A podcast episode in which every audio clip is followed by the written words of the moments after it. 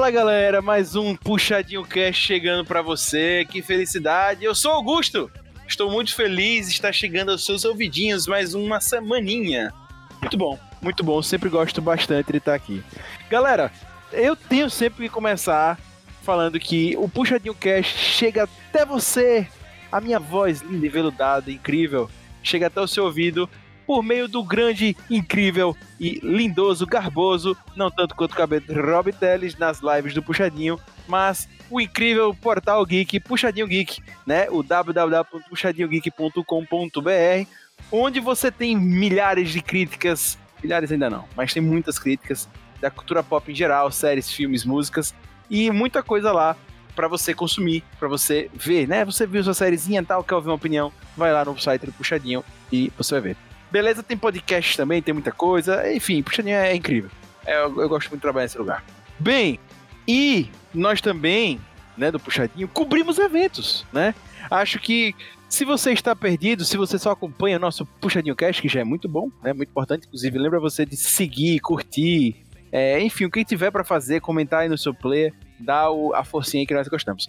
Mas você que tá só acompanha o, o Puxadinho Cast, saiba que o Puxadinho Geek também cobre eventos né? E nós cobrimos na última semana, a semana do dia 20 ao dia 25, né? Que no caso foi a Comic Con começou no dia 22. A gente cobriu a Comic Con San Diego, né? Ela começou no dia 22 na quarta-feira e acabou no dia 26 no domingo, né? Então essa foi essa última semana, né, que eu estou me referindo, e a gente conseguiu cobrir todos os eventos, né, para quem não soube, né, ela foi online, enfim e a gente cobriu tudo. Então, se você quiser tá interessado, né, até porque você está nesse cast, quiser saber mais sobre a Comic Con de forma, vamos assim, mais minuciosa, de uma forma escrita, né, lá no site do Puxadinho Geek também você encontra notícias e nas nossas pages, no Instagram, no Facebook e afins, também tem muito conteúdo voltado da Comic Con de San Diego. Beleza? E se você não tá afim de ler nada, você está no lugar certo, porque você vai ouvir falar agora da Comic Con de San Diego, 2020 nesse podcast. Rola o PDJ.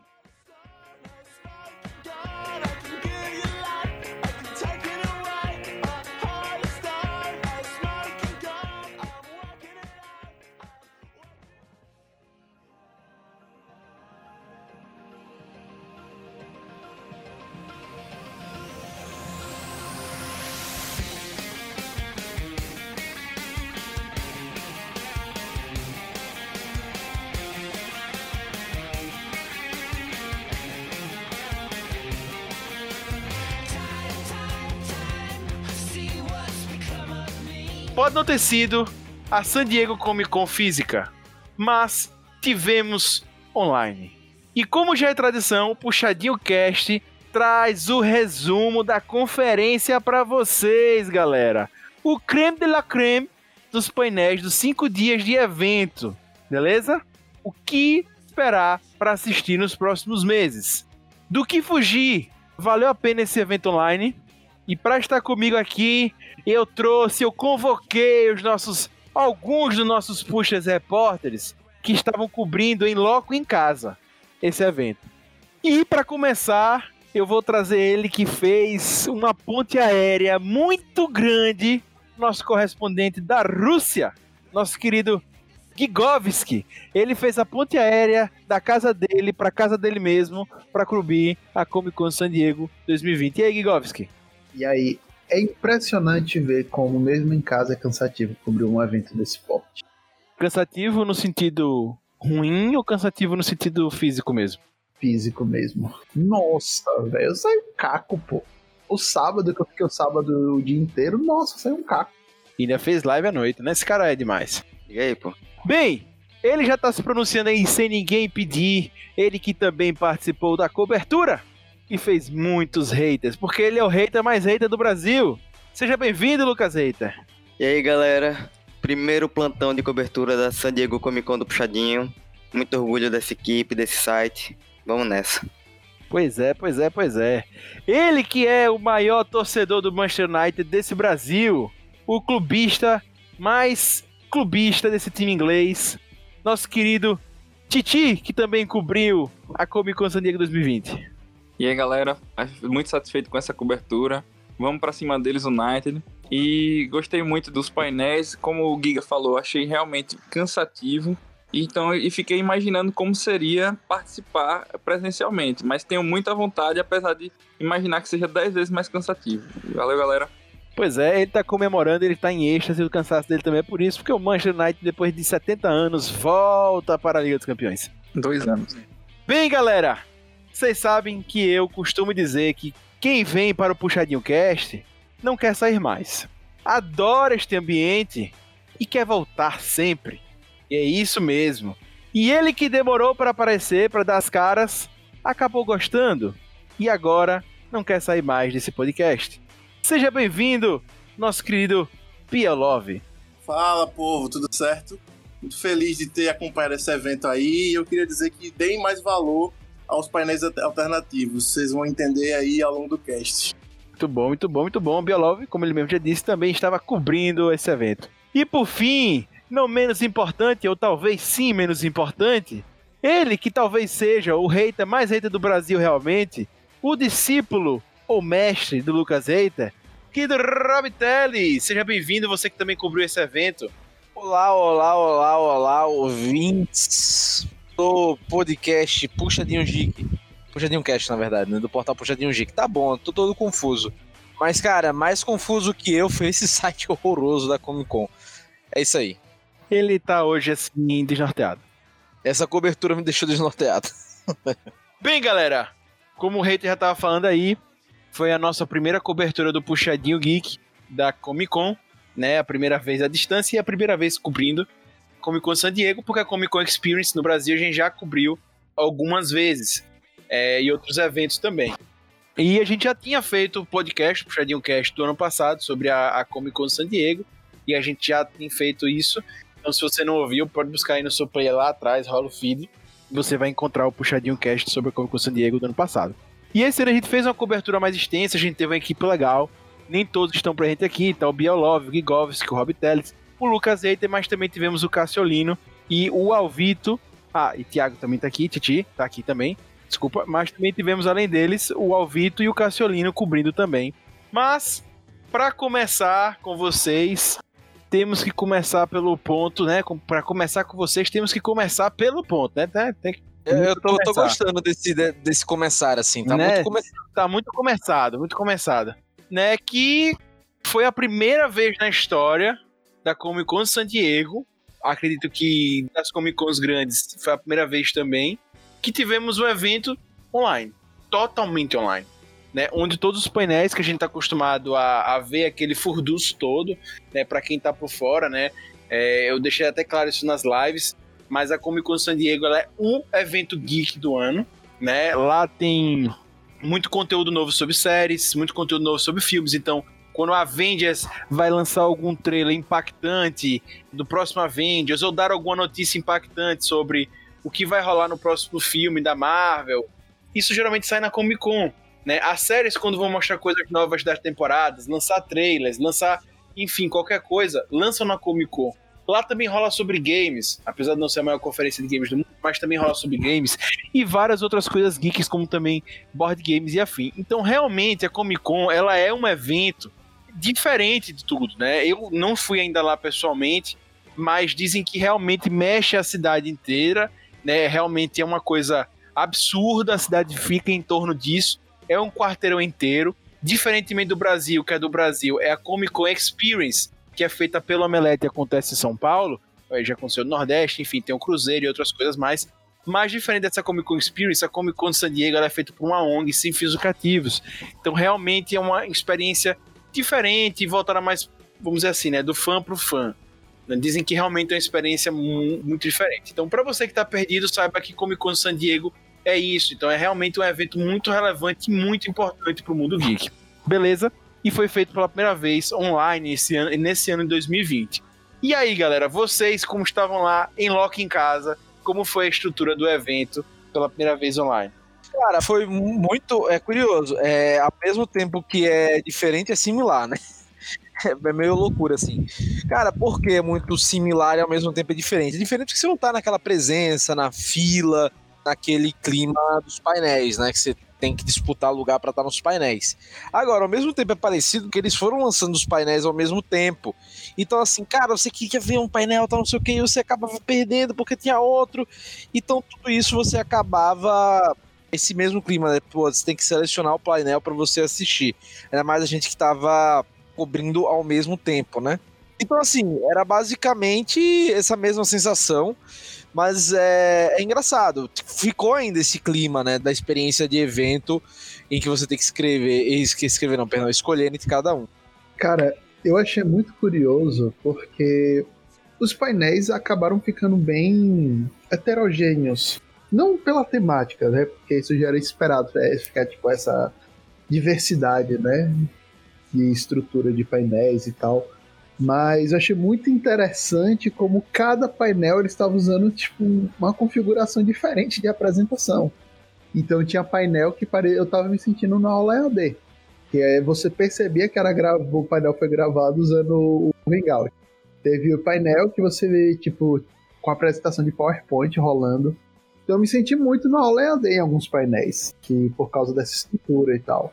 Não, realmente você percebe em alguns painéis que do jeito que gravou foi, foi pro YouTube, né? Não teve um zelo, um cuidado, uma edição. Foi feito realmente nas pressas, né? Véi, eu só não vi gato subindo na mesa e criança entrando na sala. Porque, tipo, o jeito que travava a imagem, perdia a resolução, esse tipo de coisa que rola em qualquer videoconferência. Só, não, só faltou mesmo criança e bicho entrando na, na gravação ele não estava na universidade, é, enfim, não tecerei mais comentários sobre isso.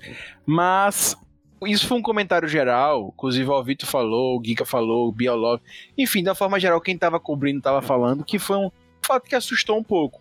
Porque pela proporção do evento, como eu comentei aqui, se esperava um pouco mais de zelo, de mais cuidado, né? Foi a primeira vez online, de fato, mas justamente por isso, talvez, até para impactar o um, mundo geek, né, dando essa possibilidade de todo mundo participar, por estar tudo na, na web, se esperou talvez esse cuidado maior e que, enfim, de uma forma geral, os comentários que eu tava compilando de todo mundo, não teve. Né? Nem esses recortes e tal, foi tipo realmente no cru. Um, um ponto importante que eu também falei na live de domingo, do Puxadinho, foi do último dia da, da Comic Con San Diego, foi conversando com o Reiter, que já acompanha o evento há muito tempo, apesar de também não ter ido, mas ele sempre tá acompanhando, sempre vendo coisas sobre a. a vários a, anos já acompanhando a San Diego Comic Con. Pois é, vindo lá, vendo coisas que rolam lá. Lá já parece ser muito simples. Por justamente ser uma coisa de ONG e tal, ser uma coisa fã pra fã. De próprio diz, né? O hater mesmo diz que a Comic Con Experience parece que é um luxo perto do que é lá. Que ela realmente é uma coisa simplória, né? E acho que a, a os, os takes dos vídeos que foram passados na online né, não fugiram disso.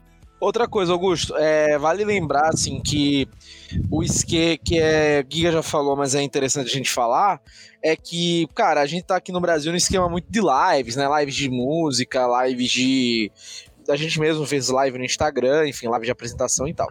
Que até você cria um, uma maneira de você interagir melhor com o público, né? De você conseguir ter mais diálogo com a pessoa e você até lançar, vamos dizer assim, entre aspas, notícias quentes na hora ali, né? Você poderia fazer.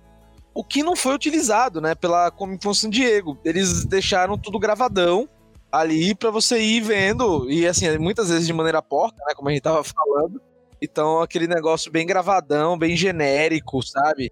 Então é, era algo muito curioso. E, é, tipo, faltou também, eu concordo muito com o Guia nesse lance, faltou um pouco de zelo na edição e na maneira de passar as informações. A gente sabe que não eram painéis principais de grandes anúncios, mas, poxa, faltou esse, esse cuidado, né? Esse lance do, da live gravada segue mais ou menos a linha do que está acontecendo com os artistas americanos, né? De fora, né? Americanos, ingleses, etc.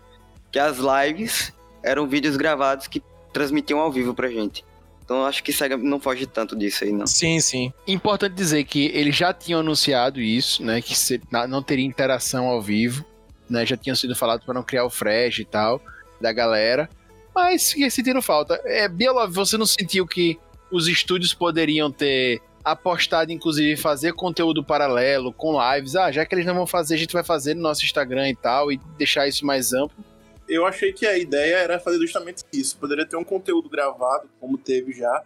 E aí, paralelamente a isso, você conseguir algum tipo de interação com o público, né?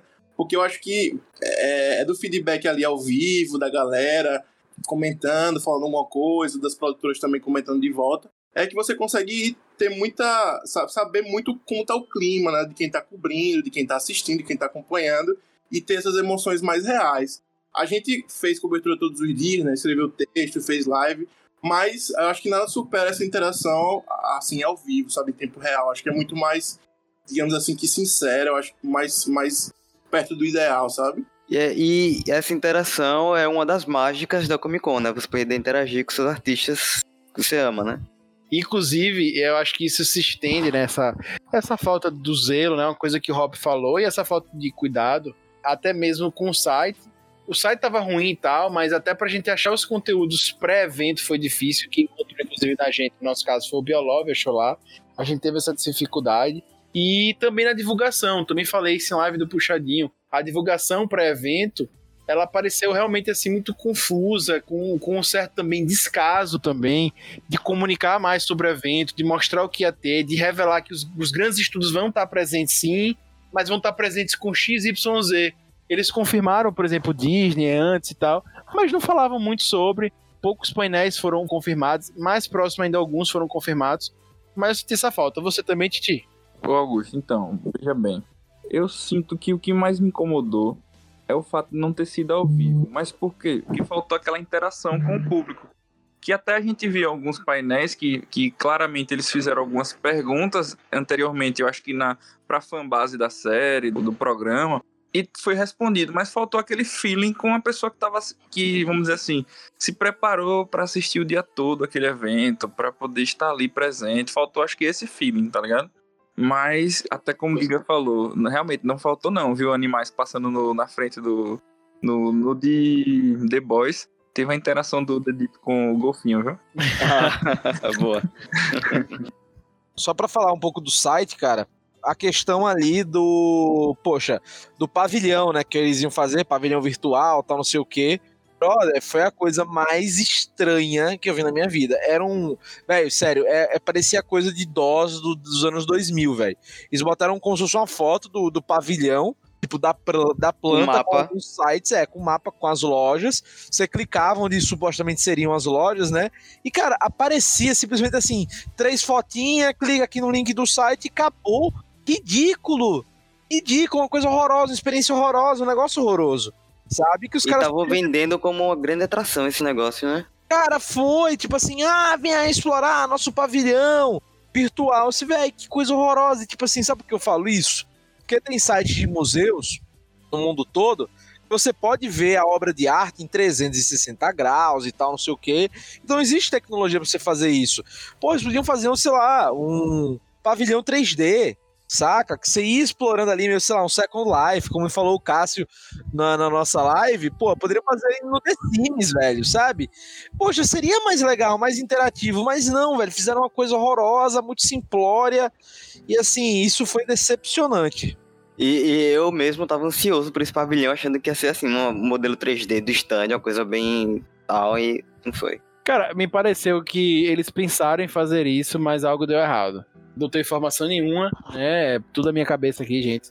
Mas me pareceu isso, sabe? Porque pela divulgação que foi, como o Rob disse, parecia que realmente ia ser algo diferente e chegou lá, uma coisa meio parecendo foi o que deu para fazer.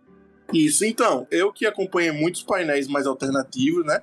Eu mesmo sou é, um pouco mais fora da curva desse, do mundo geek, mas o que eu notei bastante, além dessa, dessa falta de cuidado na hora de de editar as coisas que foram pro ar, é, é, é, foi a falta de ter um plano B. Porque, por exemplo, eles, sei lá, fizeram uma, uma live para falar de um painel lá, X, e gravar três semanas antes, ou duas semanas antes.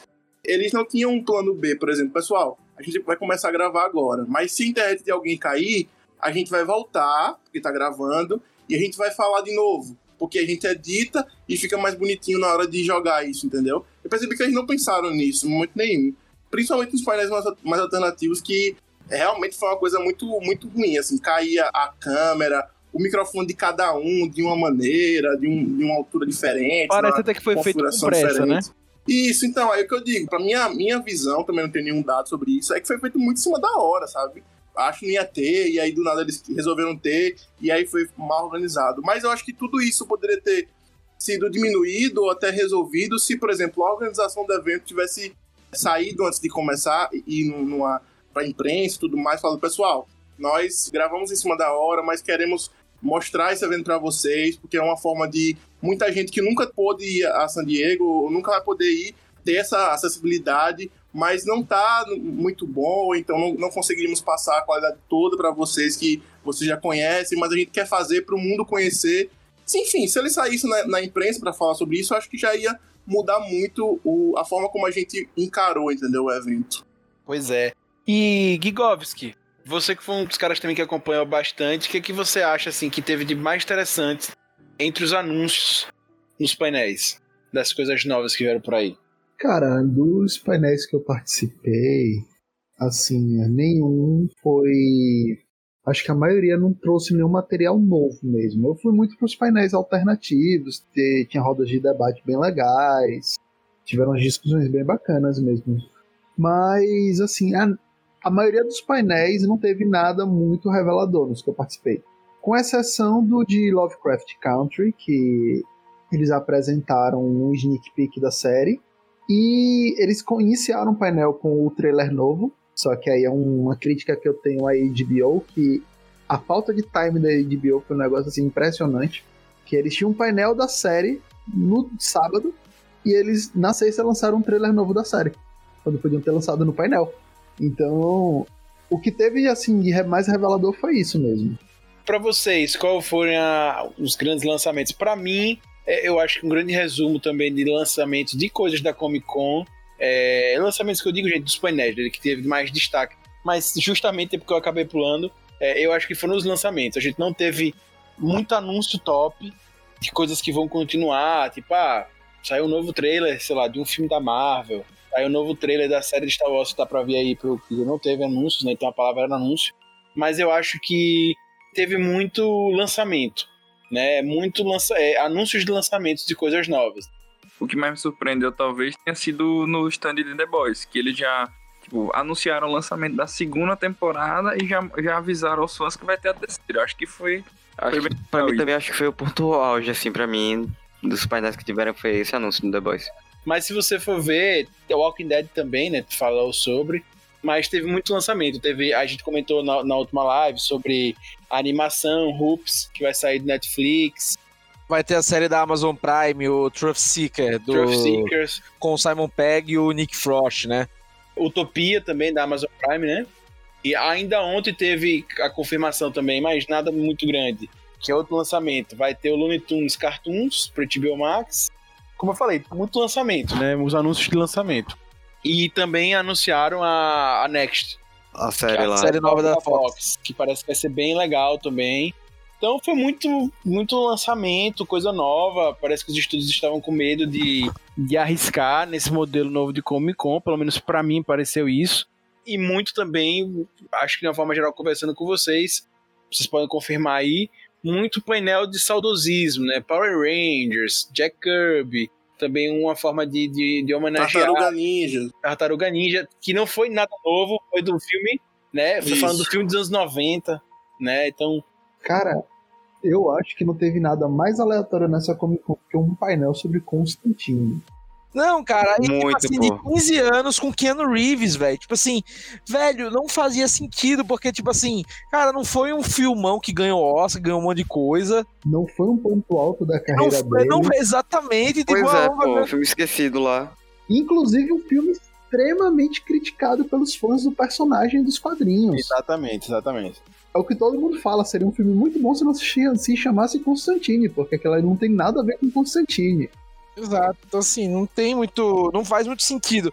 Agora, assim, pelo jeito, o Keanu Reeves gostou muito de fazer o filme, né? Então, velho, então, ah, vamos aproveitar que ele tá aí. Eu acho E eu que. sabe o que eu acho que foi também? Eu acho que Hum. já aproveitaram que ia ter o painel lá do Bill Ted, que ia ser com Keanu, e aproveitaram, não, vamos ter alguém assim, grande, né? Um nome Sim. impacto pra chamar. Sim. E, cara, eu vou te falar uma coisa, velho. Pra mim, o que mais marcou essa Comic Con, muito que eu falei com o Cássio, foi uma volta, entre aspas, às origens. Muitos destaques foram quadrinhos, tá? Muito Verdade. painel bom de quadrinho, muito painel lançando coisa nova da DC e da Marvel e homenageando muitos personagens. Teve painel interessantíssimo da Batgirl, teve painel interessantíssimo da Dark Horse com o Gerard Way a Okafor, que eu sou horrível de falar o nome dela, mas ok, é a autora de Bint, que é maravilhoso, que vai virar série até. Então, assim, muitos painéis interessantes, mas de quadrinhos. E tanto que a gente teve a premiação do Eisner, né? Que ficou com o Neil Gaiman, coisa boa. E também tivemos a premiação de mangás. Sim, sim, teve um painel, né? Os melhores e piores mangás de 2020. E fica a crítica, viu, gente? Eu odeio, odeio esse negócio de premiar pior. E que não é premiar, é sacanear os caras, né, velho? É, como era o nome daquele prêmio que tem? Coisa de ouro. Isso, framboesa de ouro. Cara, cara eu, eu falo assim, porque eu falo isso, tá? Tipo, eu, eu acho assim, beleza, você sacanear, sei lá, um Michael Bay, velho. O Michael Bay tá, Michael Bay tá milionário, velho. Tipo, você não vai. Se sacanear o Michael Bay, não vai, não vai mudar a cotação do dólar E pra a, ele. e a proposta dele é essa, pô. Ele não, não, não se leva a Exato. sério. Assim, mas, pô, você, pô, sacanear um cara que tá na no Independente e tal, não sei o que, velho, isso aí eu acho muito, muito fuleiro. Enfim, fica essa observação aí, mas teve a premiação dos mangás e tal. E Beastars foi premiado. Foi premiado, não, mentira. Foi, foi. Não, foi premiado. Foi premiado, foi premiado. Foram três que ganharam nessa categoria. Apesar de ser tão criticado pelos fãs que dizem que o, ani- o mangá é muito melhor, mas muita gente tá assistindo e tá gostando muito. Inclusive tem texto tão puxadinho. É Eu acho o Framboesa de. Ouro tão, assim, tipo, a Sandra Bullock mesmo, num dia tava ganhando o Framboesa de Ouro, no outro tava ganhando o Oscar. Ah, sim, velho, é, é que depende, bicho. É como eu disse, assim, o foda de, de- dessas premiações que sacaneiam os caras é que, sei lá, tipo, beleza, sacaneia o filme lá do Michael Bay, ou sei lá quem, mas, pô, isso pode queimar também o cara que tá fazendo, fez a filmagem, fez um monte de coisa que não tem, tipo, a galera que mais precisa. Enfim, é só Não, mas problemático. realmente não, realmente não faz sentido pra mim é pior, velho. Eu acho meio ok, mas enfim. É chutar cachorro morto, velho. É. É, tá cachorro morto. Mas voltando, a questão foi que foram quadrinhos, bicho. Pra quadrinho teve painel, Freud, foda. Mas eu acho que poderia também ter tido alguma coisa de mais impacto também, ou terem chamado mais atenção pros quadrinhos. Eu acho que pecaram nisso, sabe? De, de, de levar, dar relevância também. Teve um painel em homenagem ao Jack Kirby também. Exato. Eu acho que rolou muito com, com, com os painéis é que assim, foi como eu falei com o Cássio, velho. Tipo, porra, há muitos anos a galera via Comic Con como o evento de anúncio da Marvel da DC, né? Ou de Sim, séries. é, é verdade. sabe?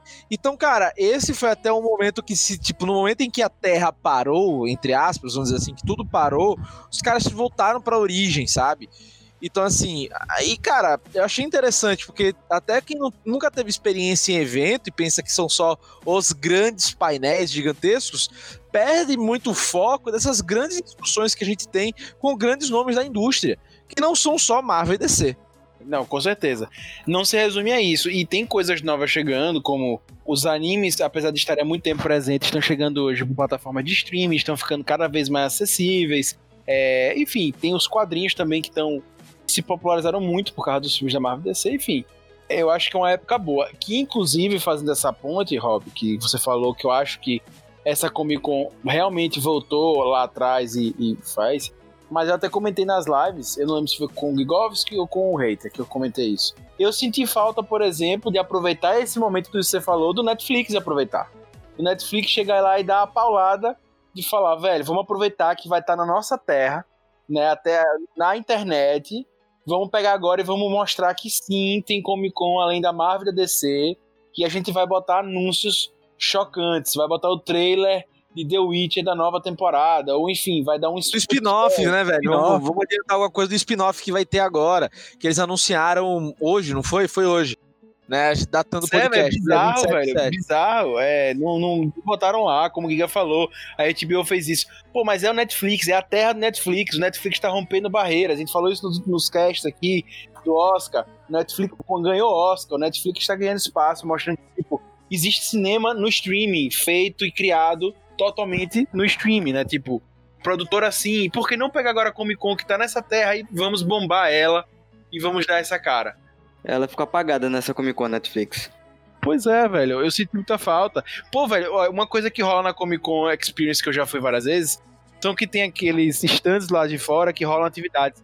Por que os sites não fizeram sites paralelos com atividades? É, uns joguinhos, algumas coisas. Eu vou ter que defender agora nessa hora, porque, tipo, rolou muita coisa por fora, só que é o problema que a gente vê antes. Foi muito mal divulgado. Sim. Então, quando você olhou, eu olhando na programação, acho que eu falei isso até, acho que em todas as lives que eu participei, eu falei isso. Gente, vai ter uma sessão de D&D mestrado pelo Luke Gygax, pelo filho do Gary Gygax, o criador do D&D. Ele vai estar mestrando mesas de D&D lá, pelo Discord. Só que foi muito mal divulgado. Teve sessões de tipo introdução a D&D, teve campeonato de card game de Pokémon, teve evento de Pokémon GO, só que não foi divulgado. Então, mas que eu digo, cara, mas por exemplo, a própria Netflix poderia ter feito um site paralelo pra entrar no clima da Comic Con, sabe? Tipo, não só ficar Sim, dependendo sim. deles, não ficar só jogando pra fazer, vamos fazer as coisas no evento. Como acontece aqui mesmo, fazer coisas paralelas, levantar hashtags, tire foto assistindo a Comic Con, é, velho, sortear coisas. Engajar a comunidade, né? Pois é, vai sortear 10 dias Netflix grátis, ou enfim, é, sortear alguma parada, receba um pôster, na, enfim, um pôster digital, sabe? Enfim, qualquer coisa nesse sentido. E não fez, velho. Não, não, não rolou.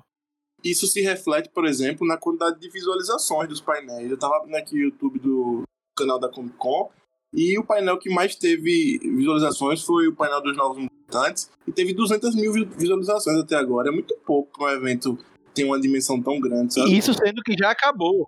É isso sendo que já acabou. Ou seja, Já já, acabou, tá, já tá contabilizando os, as da, o do dia após Comic Con. Então, ou seja, né, já tá contando com visualizações pós-evento. Sabe? Enfim, a gente tá falando do maior evento geek, né? Na, na maior época geek. Né? Na maior era É, geek. é, gente é tá o evento geek mais esperado do ano, né? Comic Con de San Diego. Pois é, cara. Então, enfim.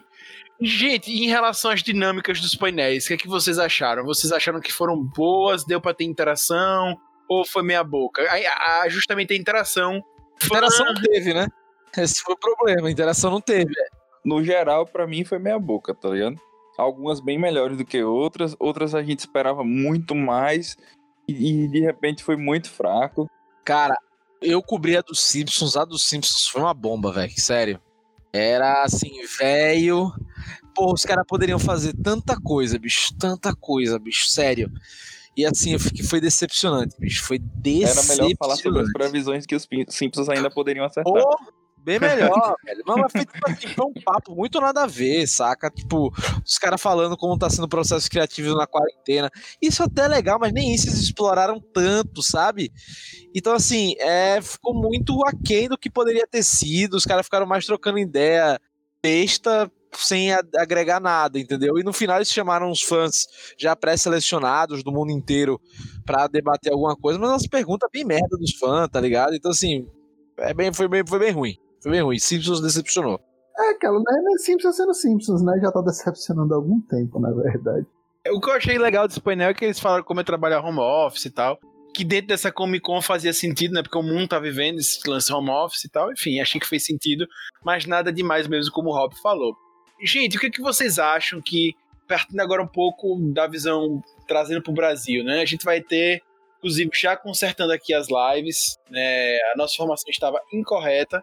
A gente falou que a Comic Con Experience, a do Omelete, que acontece em São Paulo todos os anos, vai ter também live. E a gente falou que ia ser em setembro. Desculpe, em, Em agosto. agosto. E essa é a Erramos. informação errada. A informação certa é que vai ser mantido o mês que acontece todos os anos, que é dezembro. É, em agosto eles vão lançar novidades sobre o evento, mas o evento mesmo vai ser em dezembro. Pois é. E aí, o que, é que vocês acham que a Comic Con Experience, a do Brasil, pode aprender com a Comic Con de San Diego, lá nos Estados Unidos?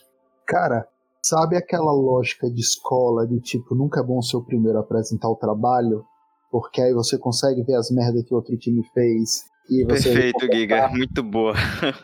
Totalmente, velho. Total. É isso mesmo. É a única coisa que eu espero deles é isso. É ter, tipo, um, po- ter manha pra ver as coisas que San Diego fez que, que dá pra fazer melhor.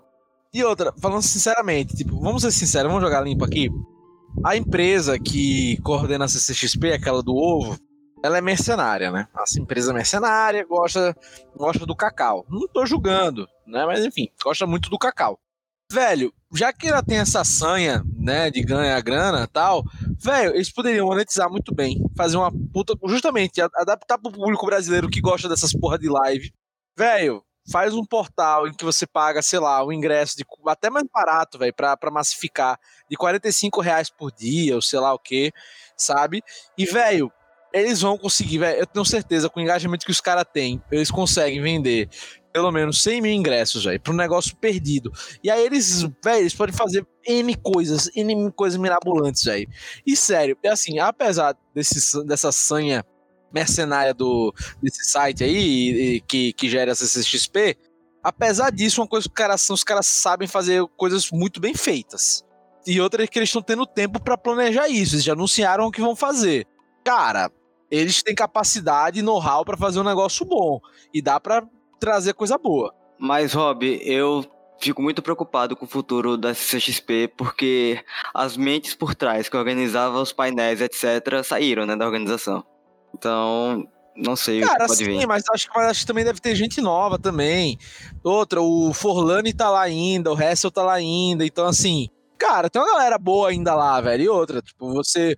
Tipo, algumas pessoas principais ali saíram, mas tem muita gente importante que ainda tá lá e outras vêm também. Né? Então, assim, eu acho que, sabe, tipo, da mesma maneira que tem gente que sai, tem gente que vem. Então, assim, eu acho que, e outra, é, como eu disse, a questão é realmente saber como gerir, né? Como gerir essa coisa. Eu acho que, porra, eles têm capacidade total. Acho que eles também têm uma questão muito boa, que eles têm uma vontade de marcar terreno, de ser. Vou usar um termo que é horroroso, mas, mas não me interpretem mal, megalomaníaco, entre aspas, saca? De querer sempre fazer algo grandioso, o lance do vai ser épico, né? Eu acho que eles vão tentar fazer um evento virtual épico, chamar a gente boa, para participar e fazer painéis interessantes. E eu acho que até isso do público brasileiro gostar mais de lives, eles vão tentar fazer um bagulho desse. Inclusive o nome já remete a alguma coisa grandiosa mesmo, né? CCXP é, Worlds, é, a Journey of Hope. Já uma coisa bem, né? Já grandiosa mesmo, como você falou. Inclusive, eu acho que eles também vão, vão dar um show em divulgação e marketing pré-evento né? Que eu acho que o Omelete faz isso muito bem. E muito bem com certeza online esse ano eles vão saber explorar isso. Não, e outra, eles não vão fazer um site tão horroroso quanto esse da San Diego. Que você, sinceramente, gente, aquele site tava atualizado em 2003, pô. Site horroroso. Horrível, horrível. Só faltou É. o mouse deixando o rastrinho brilhante, pô. É uma coisa, velho, é uma coisa, cara, total, assim, eu pensei que eu ia pegar um, um aquelas barras de buscador, velho, de vírus, velho, naquela porra. Meu irmão, pô, gente, modesta parte, nosso site é 30 vezes mais bonito, porra. Caralho, contrata nós, velho. Contrata o Augusto aí, que é nosso web design. Web design, web design. É, Web gente, design is my passion. E assim, o que é que vocês acham de painel? Só pra gente encerrar essa parte de CXP, o que, é que vocês acham de painel, assim, que vocês gostariam de ver, de grandioso, enfim. O que vocês gostariam de ver nessa CXP que não teve na como com San Diego em relação a painéis, a anúncios dos estúdios? Cara, uma coisa que eu fiquei muito curioso, na verdade, foi como é que vai ficar o cronograma da- dos filmes da Marvel, né? Ah, isso aí tá uma bagunça. Isso aí. Então, tipo, é uma, é uma informação que a, não, Já não tava fácil, agora imagine, Pois é, né? velho. Então, tipo, como é que vai ficar agora o cronograma, né? Tem filme que é, se não me engano, ainda tem filme marcado pra sair esse ano, se não me engano. Mas como é que vai ficar os próximos, os que iam sair ano que vem, daqui a 3, 4, 5 anos, né? Então isso era uma informação que eu queria e também um painel da Netflix, né? Com esse tipo de informação, né? Como é que vão ficar as séries que tem em andamento da Netflix? Pra não dizer, para não dizer que não tivemos anúncio da Marvel, tivemos sim. O filme que ninguém queria, que ninguém esperava, que ninguém quer ver, vai passar em agosto. Novos Mutantes, eles, eles já estão jogando esse filme tão no lixo. tão no lixo, não, passou, não bastou ter cinco diretores, cinco cortes, cinco edições. Era terror, não é terror. Né? A Maisie Williams era criança quando gravou esse filme, hoje já tá mãe de cinco filhos. Além É disso tipo tudo, isso. Além disso tudo, além disso tudo, os caras botaram pra, ser, pra sair nos cinemas, não é VOD, gente, é cinema, o dia 28 de agosto. Isso não vai rolar, velho. Não vai Pandemia. rolar. Não vai rolar, não. Com restrição. Os caras estão dizendo, gente, eu quero jogar esse. Eu quero queimar esse filme logo, foda-se. Sabe, meu irmão? Isso aí é uma bomba. Isso, é uma, isso foi uma bomba. Enfim, até aí o lixo que eles quiseram jogar, eles jogaram lá, ó, já vai ter novos mutantes aí e tal. Eu posso estar muito errado, pode ser um, sabe, um, um filmaço. Mas, cara, assim, é Eu, eu tô muito curioso pra ver esse filme. Tô muito curioso. Rapaz, assim, eu não boto no fogo que vai ser filmaço, não, né? E você, querido Titi, o que, é que você quer que vem na Comic Con, na CCXP, Comic Con brasileira? Rapaz, eu queria ver algum painel, talvez de séries que tenham acabado de ser concluídas, tipo, pra poder ter uma interação melhor com, com o elenco, algo do tipo, sabe? Tipo, Dark, que acabou agora recentemente, a própria The 100, que vai acabar agora no a sétima temporada, mas uma coisa mais elaborada, entendeu? Não esse nego um negócio online mesmo, não essa desgraça que foi. Beleza. Então é isso, vamos pro segundo bloco, galera.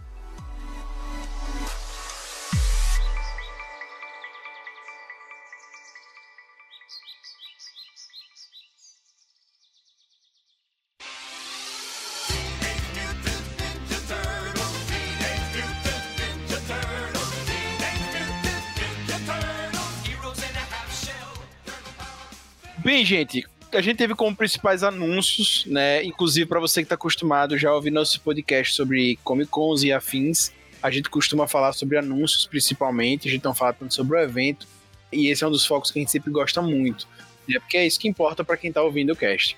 Mas, como a gente falou, tiveram poucos anúncios de coisas conhecidas, tem muita coisa nova chegando, então não faria sentido a gente sair aqui explicando um bocado de coisas novas para vocês né? Mas como grandes anúncios nessa Comic Con San Diego, a gente teve os novos mutantes, como foi falado há poucos instantes, né? E datas de Star Wars, né? Tivemos lançamentos da Amazon e Fox. A gente também falou sobre a premiação, que não foi um anúncio, né? Mas a premiação dos mangás, né? E o vencedor do Eisner. Mas enfim, e aí, o que, que vocês acharam desses anúncios e tal? Cara, então, o prêmio Eisner foi uma coisa meio estranha, né? Até o apresentador, que foi o dublador do. O dublador do John Stewart, do desenho do, da Liga da Justiça, ele até falou que foi, era uma coisa estranha, né? Que ia ser uma cerimônia mais rápida, porque é uma cerimônia de premiação, é algo que tem que ser ao vivo, né? Porque as pessoas querem discursar, tem toda a expectativa, o suspense e tal.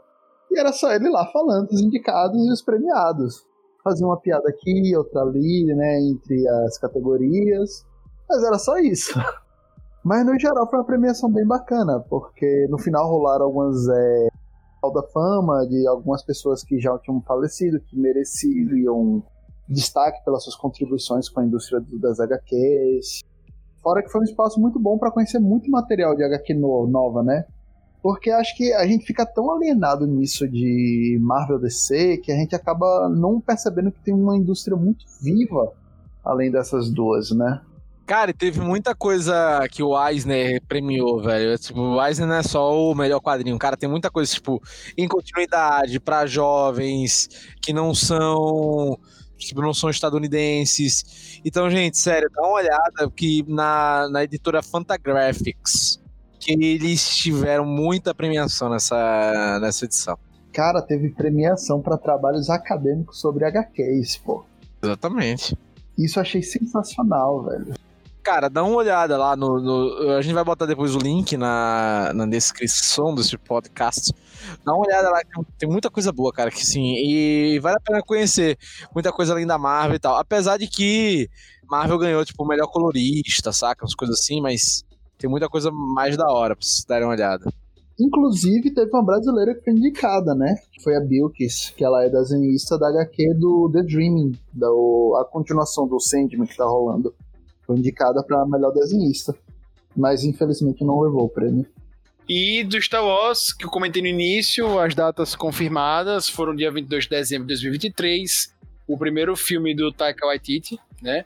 20 de dezembro de 2024 e 19 de dezembro de 2025. Como todos já sabem, dezembro é o mês de Star Wars e vem muita coisa por aí. É, mas eu já adianto que eu acho que tá muito cedo pra mais Star Wars. Ah, mas não é agora, pô. É 23, velho. Tem 3 anos. Mas tá muito cedo ainda, pô. Quatro anos só de, de distância de um pro outro.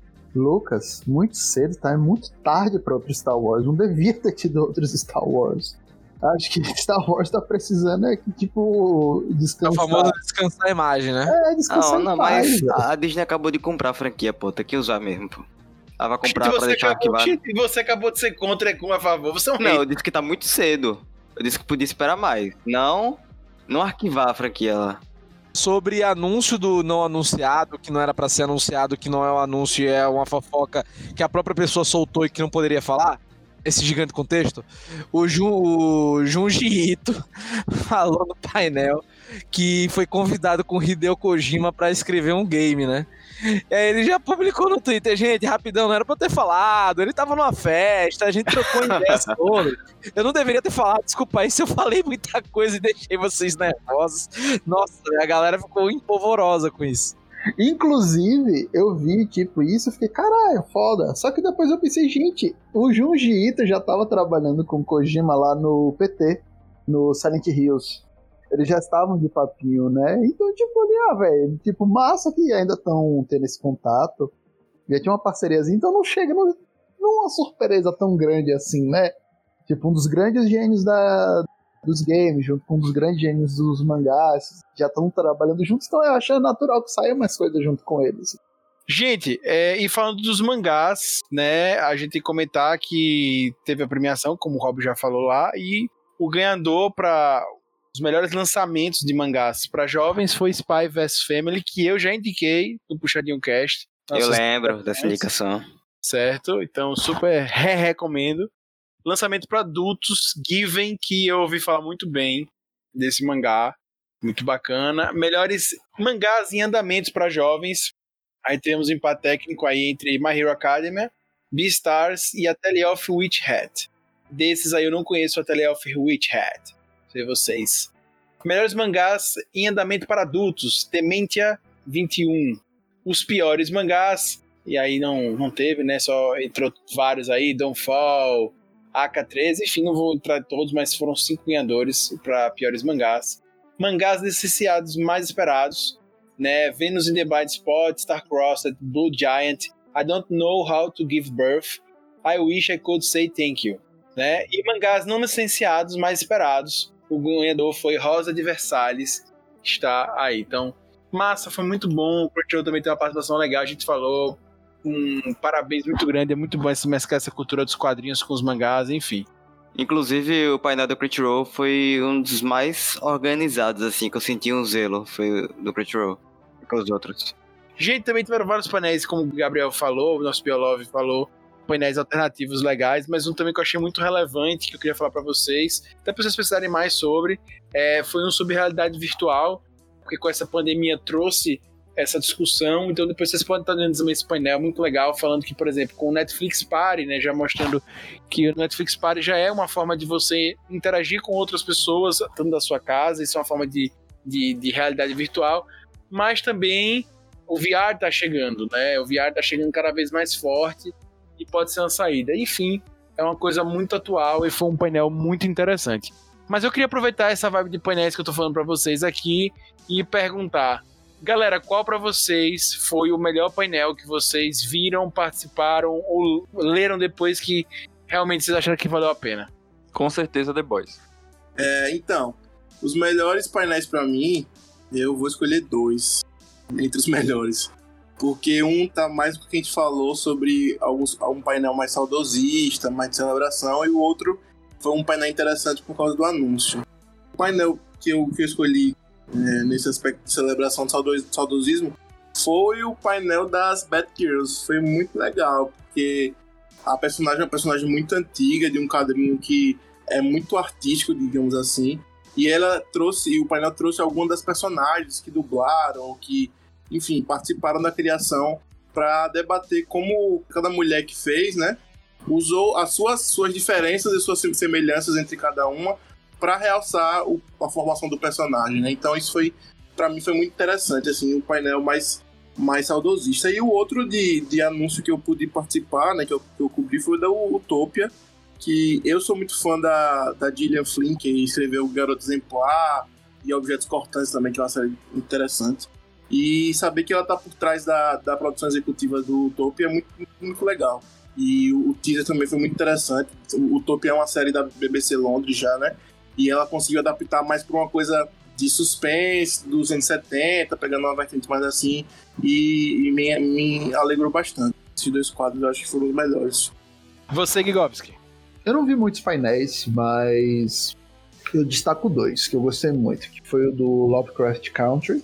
Foi muito legal. Os atores conversaram sobre como foi a produção da série, falaram mais sobre. Eu acho que foi muito legal porque puxou uma discussão muito interessante sobre racismo, porque é, um dos, é o grande tema da série, né? Sobre o racismo estrutural dos Estados Unidos. Um período muito pertinente para ter esse, essa conversa, então acho que foi bem interessante o painel. Fora que apresentou muita coisa legal sobre a série. O hype que já estava alto só fez subir. Só que o que eu mais gostei mesmo foi sobre saúde mental, cultura pop e tempos de pandemia. Porque eles tiveram três discussões durante o painel. Uma sobre como é importante a comunidade da comunidade geek no geral se manter unida em tempos como esse. Então, uma artista, esqueci o nome dela agora, ela estava falando que ela viu muitas comunidades sobre quadrinhos e tal, tá se unindo para auxiliar artistas e roteiristas que estão adoentados, para tipo, fazer vaquinha para ajudar eles e tal. Tiveram primeiro essa discussão sobre como é importante as comunidades ficarem unidas para se apoiar né, em tempos de dificuldade. Depois falaram sobre a importância do da, de figuras de super-herói, né, em tempos como esses, porque super-heróis são figuras que a gente pode se espelhar, né? São as narrativas contemporâneas. Os deuses de antigamente não existem mais, mas agora os nossos mitos são super-heróis. Nossas lendas são de super-heróis. Então eles são as figuras que gente se espelha e que espelham a gente. Então teve uma discussão muito legal sobre. Então, quando a gente vê um super-herói que passando por um momento de dificuldade, é como se a gente estivesse passando por esse momento de dificuldade. Mas quando a gente vê esse mesmo herói superando esse momento de dificuldade, a- é a gente superando também essa dificuldade. Então foi muito legal esse diálogo. E eles também tiveram um diálogo sobre como foi feita a representação das pessoas com das questões de saúde mental nas HQs, né? Achei até legal que ficaram fazendo muita piada com Batman sobre como todo vilão do Batman tem algum problema psíquico. E o Batman é o que mais tem, né? Porque é aquela, não se sabe se botar uma roupa de morcego e sair espancando as pessoas na rua é uma forma muito boa de se lidar com o luto. Então, foi um painel muito legal. Tiveram psiquiatras, teve um cara que produziu um HQ sobre transtorno bipolar. Então foi bem bacana. E É, você, Robin? Oi. Ah, beleza. Não, já, ia- já ia falar aqui que eu tava pegando os resuminhos. Aliás, gente, ó, pra quem tá ouvindo, se vocês querem que a- ver o que a gente achou dos painéis, tem resumo dia a dia, além das lives no Instagram, tem resumo dia a dia no puxadinhogeek.com.br. Tá? Um dos que eu mais curti foi o do Magic, mas é muito específico, né? Assim, é muito específico pra quem joga, enfim, eles lançaram um novo produto lá e tal. Então não vou, não vou me ater a ele. Eu vou me ater a três painéis, tá? Que eu acho que formaram, pra mim, uma trinca muito interessante. A do Dark Horse, né? Que eu já falei, que foi com o Gerard Way e a Okorafor, que pra mim são puta, gênios da narrativa, são muito bons. E olha que o Gerard Way eu não sou fã de My Chemical Romance, tá? Eu gosto mais dele como, como autor. Gilbert enlouquece. Não, o Gilbert enlouquece. E, cara, e assim, eu acho. Eu, eu- foi muito bacana porque você viu duas pessoas que não estão no circuito gigantesco, né? Assim, tipo. É claro, Dark Horse talvez seja a terceira força, vamos dizer assim, dos quadrinhos, mas, cara, falando sobre como eles chegaram nos quadrinhos, principalmente a Okorafor, que é uma mulher negra, como é que uma mulher negra chegou no mundo dos quadrinhos e a, também a trabalhar nisso, né? Ela que é escritora e um dos principais expoentes hoje do, do estilo afrofuturismo. E nisso, já linkando com ela, teve um outro painel foda que foi de Wakanda a Numbani, que é sobre basicamente sobre heróis negros e a importância da representatividade deles e nessa pegada afrofuturista, trazendo mais também a questão desse futurismo como uma utopia, né? E de uma maneira inclusive, na própria Comic Con, o tema de diversidade, enfim.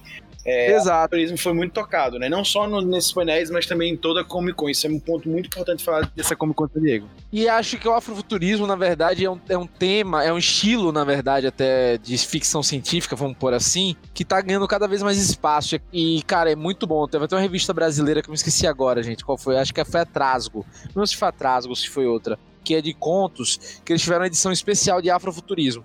E aí o último foi diversidade de quadrinhos, porque inclusão e visibilidade importam, né? Pra fechar essa trinca, justamente pra mostrar, cara, que quadrinho não é só o homem branco de capinha esmurrando bandido. Né? É muito mais complexo, é muito mais importante. E que é por causa de muitos dos movimentos da sociedade que você tem mais representatividade. E você se enxergar dentro de um personagem, de um herói, e você se projetar nele como um esteio, um tripé de sua sanidade ou até de sua esperança, e que aquele universo também gere utopias para você, isso faz com que você consiga seguir, isso faz com que você se sinta mais empoderado, vamos dizer assim, apesar de não gostar muito dessa palavra, mas que se sinta mais empoderado e que você pense como até superar suas próprias limitações, né, tendo alguém representado ali. Então acho que essa trinca de painéis foi muito boa, foi muito interessante e fica aí essa dica aí. Ah, então os painéis estão gravados no YouTube, né, vale, vale ressaltar. Pois é. E você, hater, qual foi o que você mais gostou? Cara, o que eu mais gostei, como eu falei, foi o do Crunchyroll, que eles apresentaram alguns animes novos que estão chegando, foi bem organizado, bem produzido, painel.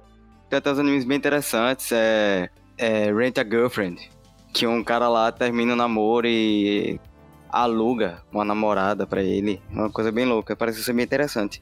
E foi o melhor, assim, que eu vi.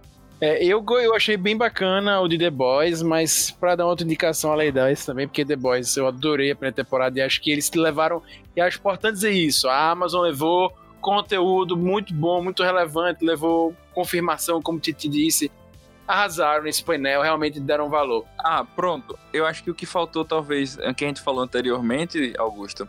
Tipo, a Amazon teve alguns painéis e tal, mas talvez merecesse mais. Tem outras séries que eles podiam ter abordado, além de The Boys e Truth Seekers também, que era da Amazon, né? Não, com certeza, tem muita coisa que eles poderiam ter abordado, mas pelo menos eles já fizeram alguma coisa diferente, né? Então, Não, foi- sim, sim. Né, A Netflix também esperava muito mais. Pois é. Mas eu vou falar do painel com o Guilherme Del Toro. Ele fala do filme que ele tá produzindo, Espíritos Obscuros, que, cara, parece que vai ser um filme, assim, muito massa, filme de terror. Eu não gosto do gênero, eu me, me derreto ao ver essas coisas, ainda mais Guilherme Del Toro. Deve ser bizarríssimo, mas achei o painel legal. E ele ainda falou que tem intenção nesse painel de fazer uma trilogia do filme Frankenstein, né? E ele falando sobre isso também pode vir coisa boa por aí, acho que foi legal, né? Baseado mesmo em adaptar o da Mary Shelley mesmo, né? Então, é isso. Só um comentário rapidão. Esse do Guilherme Del Toro adaptar o da Mary Shelley, eu acho bem. Assim, eu, eu acho que ele vai se inspirar, mas que ele vai fazer igual é difícil, hein? O menino é Não, uma pegada muito autoral pra. É, pra Com certeza, com certeza. fazer. com certeza. Agora, eu tô ansioso. O, o, o Frankenstein dele, um design deve ser uma beleza. Né? E eu espero ver isso aí. E só pra gente encerrar, pra gente para nossas queridas indicações, queria saber de vocês sobre o futuro. Vocês acham que ano que vem, obviamente, considerando a pandemia em 2021, com tudo resolvido, vocês acham que a Comic Con volta a San Diego no caso, volta a ser normal, fisicamente todo mundo lá? Ou você acha que essa Comic Con abre espaço para eles fazerem uma versão online todos os anos, ou fazer uma versão mista? Eu acho que eles poderiam talvez abrir com isso um evento de San Diego é, semestral, no caso, entendeu? Um sendo a parte física e o outro sendo a parte online. Isso talvez fosse possível. Talvez, assim, para agradar os fãs de, de outro. que não tem a possibilidade de ir para os Estados Unidos. Eu não sei se semestral, porque dezembro tem a CCXP, querendo ou não, o mundo se volta muito pra CCXP Tem também, a, né? tem a da Nova York, tem Nova York também, né? É, tem de Nova York também. Sim. São as três maiores. É, vale lembrar que San Diego é grande porque tá perto ali, né, do, dos estúdios. Nova York, por ser Nova York, não tem muito o que fazer. E São Paulo, porra, é. Brasil é um dos maiores polos de consumidores e tal, e o maior da América Latina. Então, tipo, acaba que fica essas três mesmo.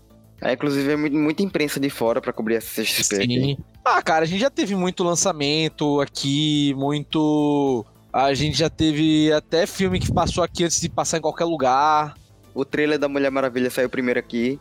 Exato. Então, assim, a gente tem. Os caras conseguem. Os caras do, do Omelete conseguem muita, muita coisa boa.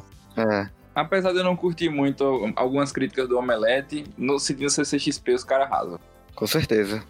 Bem, galera, aqui foi o nosso resumão para vocês, né, da, da Comic Con San Diego. recomendo vocês verem os conteúdos que tem online ainda. É, entrar na página lá deles e ver. A gente aqui não entrou em tudo, obviamente, como eu falei para vocês, mas, por exemplo, teve painel sobre a adaptação do Duna, né, para quadrinhos, como é que tá sendo isso. Teve Jurassic World, né, que é, vocês viram, né, mas eles vão ter mais efeitos práticos agora do que todos os outros é, Jurassic Park. Enfim, teve muita coisa mas eu só queria deixar para vocês o que eu sempre gosto de falar dos trailers que rolaram para vocês procurarem na internet, verem. Teve trailers Novos Mutantes, The Boys, Bill e Ted, Fear the Walking Dead, né? The Walking Dead World Beyond também teve, Lovecraft Country, que também é da HBO, teve também. Então tudo você vai encontrar trailer na internet. His Dark Materials, Truth Seekers, que a gente já falou também, da Amazon Prime Video, é, Hellstrom, que é do Hulu, provavelmente a gente deve receber esse conteúdo por meio de outra plataforma aqui no Brasil, seja tal. Looney Tunes, Cartoons, se vocês quiserem ver, eu acho que o vídeo que passou lá do capítulo não está disponível assim avulso, mas vocês conseguem ver o, o painel completo. Utopia, que, que falamos aqui, Espíritos Obscuros do Guilherme Del Toro, que eu falei agora. We Wanna Earp também está lá, a quarta temporada também, tem trailer. Next, que vai começar, que é da Fox. E também tivemos animações né, mais adultas. Phineas e Ferb, The Movie, também tivemos. Wizards Tales of Arcadia. Tô doido pra ver esse filme. Parece que vai ser muito legal. Foi um trailer assim, que me animou nessa, nessa, nessa Comic Con. Tivemos também For All Mankind, né? Também que rolou e foi legal. Enfim, gente, foi muita coisa que rolou, como eu disse para vocês, muita novidade. A gente queria ver mais conteúdos realmente que a gente já conhece, coisas antigas que a gente tá com curiosidade de saber, saber sobre o futuro. A pandemia deixou todo mundo com muitas dúvidas, né? E a gente queria que a Comic Con San Diego resolvesse essas dúvidas para saber como fica a cultura pop daqui por diante. Beleza? Ah, eu acho que eu não falei. O Tales of Arcadia do Netflix, também tivemos da do Disney Plus, The Right Stuff e, e Archer. 11 primeira temporada também confirmadas e com trailers, beleza? Vamos agora para a melhor parte desse cast que muita gente busca, que é justamente as indicações da semana.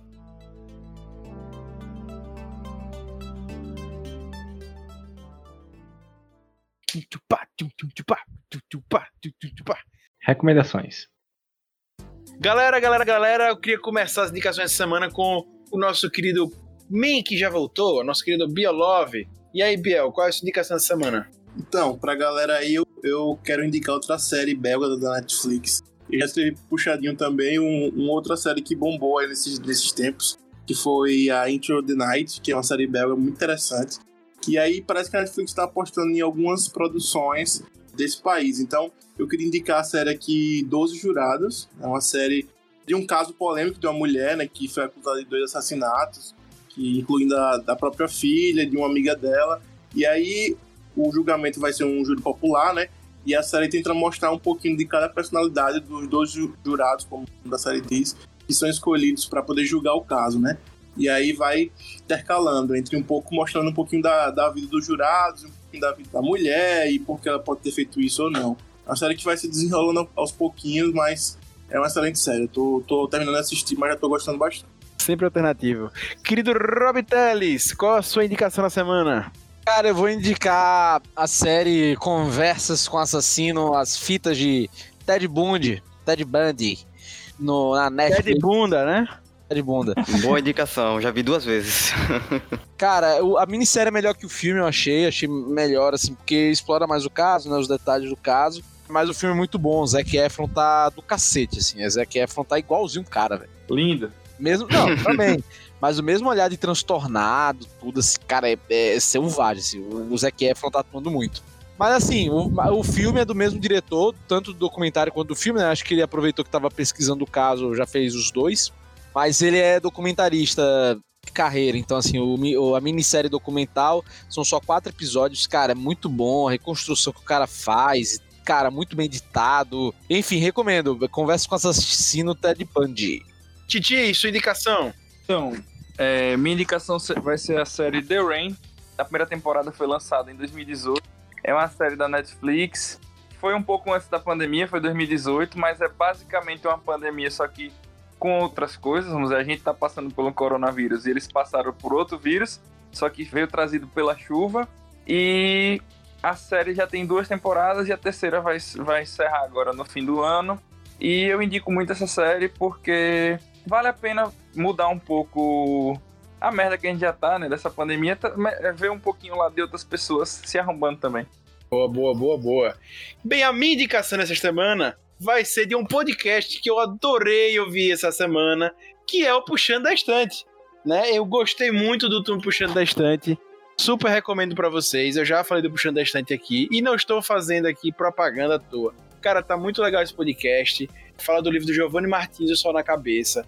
Cara, fantástico, fantástico, fantástico. E por que eu tô indicando o Puxadinho é, homenageou os autores do Brasil no Dia dos Autores com esse podcast. Enfim, é um projeto que eu tô gostando muito do Puxadinho, tô adorando ouvir.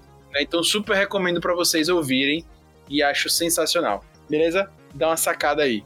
Querido Reiter, o Reiter mais dentro do Brasil, qual é a indicação da semana? Então, minha indicação dessa semana vai ser uma série que chegou recentemente, a terceira temporada da Netflix. Só, só me responda uma coisa: é alemã? Não é alemã, Augusto. Ah, poxa! Qual é a série, Reiter? Não lembro se já foi indicado aqui, que vai ser uma série Breaking Bad Girl Power, que é Good Girls. São três amigas que, cada uma em sua realidade, precisa muito de dinheiro para resolver problemas. Uma delas, por exemplo, precisa de dinheiro para pagar o tratamento da filha, que faz hemodiálise constantemente. E aí elas acabam entrando por crime. E aí é uma série que mistura drama, comédia, é muito bacana, véio, vale a pena assistir. É, pra quem tivesse uma vibe meio pesada, né, e tal, fiquem à vontade aí. Guido Gigovski, nosso representante, nosso repórter em loco na Rússia. Cara, eu queria indicar uma série aqui da Rússia, gravada aqui em São Petersburgo, chamado Degroprochenv. Não, brincadeira, eu vou indicar um anime, velho, que eu tô vendo, que eu tô revendo, na verdade, que é o Triplex Holic. É um anime que ele é- foi lançado em 2003 e o mangá dele foi até publicado até 2011 e ele foi produzido pela Clamp. Pra quem não sabe, a Clamp é um coletivo de artistas japonesas que elas fizeram alguns trabalhos que são muito conhecidos aqui no Brasil, como por exemplo Sakura Card Captor. E também um fato muito legal é que o universo da Clamp ele é todo interligado. Então, esse Triplex Holics faz referências a Sakura, faz referência a outros materiais que eles vão lançando. O Triplex Holic é a história de um rapaz que ele é médium, ele consegue ver fantasmas, e ele é completamente atormentado por isso. E um dia ele começa a trabalhar numa loja de uma bruxa que promete realizar o desejo dele se ele trabalhar para ela, que é parar de ver fantasmas. E aí, ao longo da série, fica naquela pegada de tipo, cada episódio, uma investigação com alguma questão diferente, sempre relacionando os espíritos e as entidades que estão atormentando determinada pessoa, com algumas questões da própria vivência humana mesmo. Giga é sempre macabro, viu? Mas muito boa indicação, Giga. Inclusive, eu não conhecia. É, acho bem legal. Vou dar uma, uma sacada. E super recomendo pra galera também. Tá vendo aí. Eu recomendo da Clamp Shubits.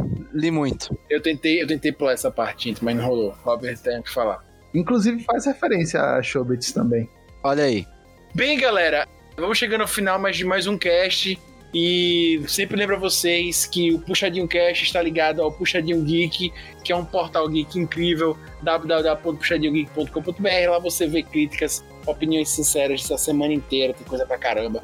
Tem podcast também, tem o PG Quarter, tem o Puxando da Estante que eu indiquei hoje, mais uma vez, não é propaganda. Foi o cast que eu terminei de ouvir hoje. Me disseram que o, o apresentador do Puxando da Estante é muito bom. Muito bom, muito bom. Adoro as entradas do Puxando da Estante, então vou indicar esse podcast toda vez que eu ouvir, porque eu gosto muito. Não é charlatanismo, é realmente bom. Escutem, tá valendo a pena. É, além disso, galera, também o Puxadinho Cast chega para você todas as semanas. Curta a gente do seu player, procura a gente aí onde você tiver, dê like, etc. No Puxadinho Cast estiver aí e onde você ouvir, dê like, comente, o que tiver de opção, faça que é importante pra gente, beleza? Foi um prazer. Valeu, Gigovski. Valeu, Bielov. Valeu, Titi. Valeu, Lucas Reiter. E valeu, Rob Teles. A gente se vê semana que vem. Puxa daqui, puxa de lá, puxa de também é seu. Valeu!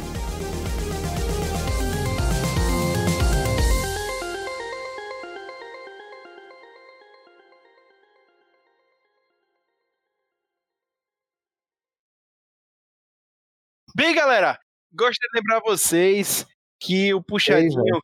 Oi? Você não deu meu, não. É, você esqueceu de mal, O Gui. cara falou neto do Roberto duas vezes. Duas vezes. Era você, Giga, era você. É porque hater me tirou do, do eixo, foi mal. É porque, velho, esse lance do tempo contado é uma merda, velho.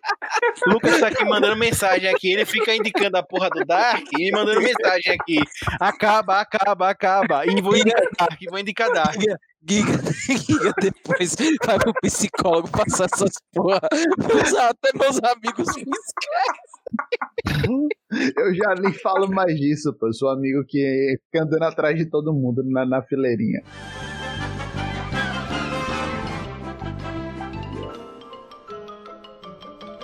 Isso é tudo bem, bem, bem, bem, bem, bem, pessoal.